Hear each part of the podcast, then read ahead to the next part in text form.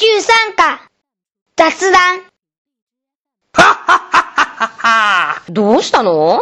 この教科書の12課のうちは、なかなかの出来で、思わずひっくり返っちゃったよ。それなら読んだわよ。私もお腹の皮がよじれるほど笑ったわ。そりゃそうと、僕はもう一つ、吹き出しそうになるのを聞いてきたんだ。へえ、どんなの？えへんよく聞いて。ある人が新しい家に引っ越して、友人が新居祝いで訪ねた時、その人は犬と一緒に玄関で出迎えに来た。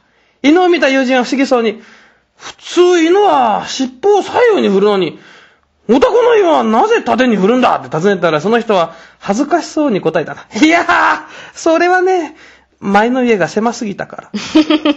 いくらなんでも大げさね。でも、笑い話ってこんなもんだよ。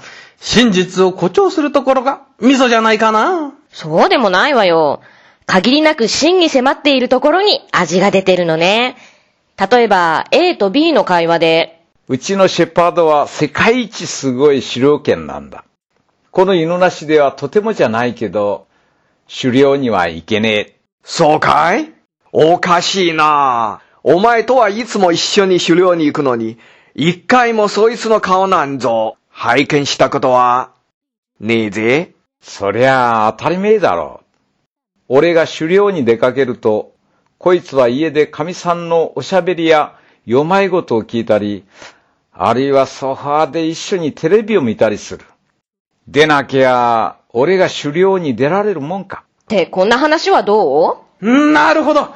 いかにもありそうな作り話だね。でしょ私たちの周りの出来事を注意して観察したら、真実そのものに笑いの要素が感じられることがたくさんあるのよね。例えば、どんな？うーん、例えばね、中学校の時のことなんだけど、社会科の先生が自分が数年前授業中に倒れて生徒に保健室に運ばれたのを鼻にかけて、私たちに、先生いきなり倒れてな？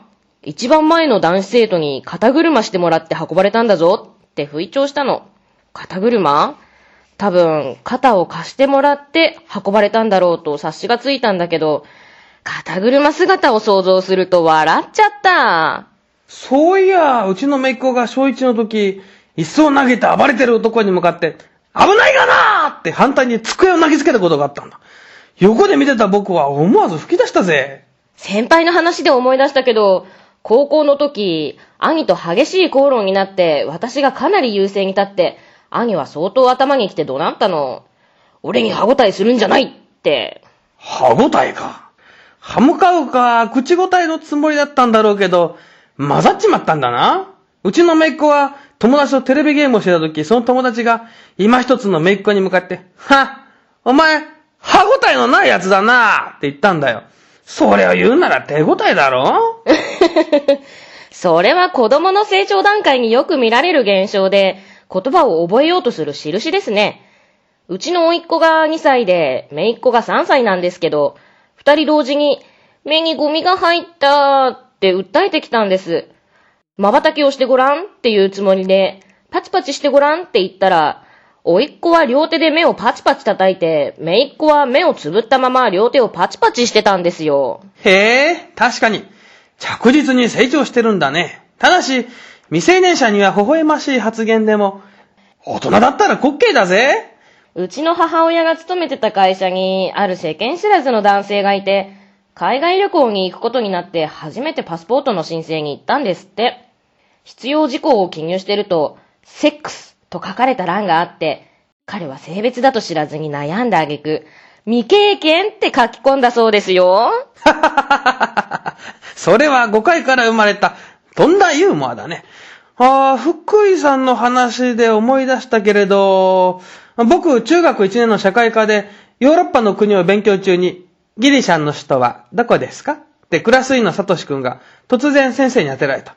焦ったサトシ君は、ああ、ああ、ああ、当てててって答えて、教室はもう爆笑の図だった。そんなに当てて欲しかったの？っ って、先生まで笑いのツボにはまって、もう授業はガチャガチャになって、なるほど。言葉の連想もユーモアに欠かせない要素なのね。父の会社でバイトしてた時のことを思い出したけど、クーラーがガンガン効いてる車内は寒いほどで、ガタガタと震える私をよそに、父は、暑いなーって嘆いて、取引で来てた人が、社長、燃えてますねーって挨拶したの。うまいこと言うなぁと思ってたら、うちは火の車だからって切り返した父の方がそれより一枚上手でした。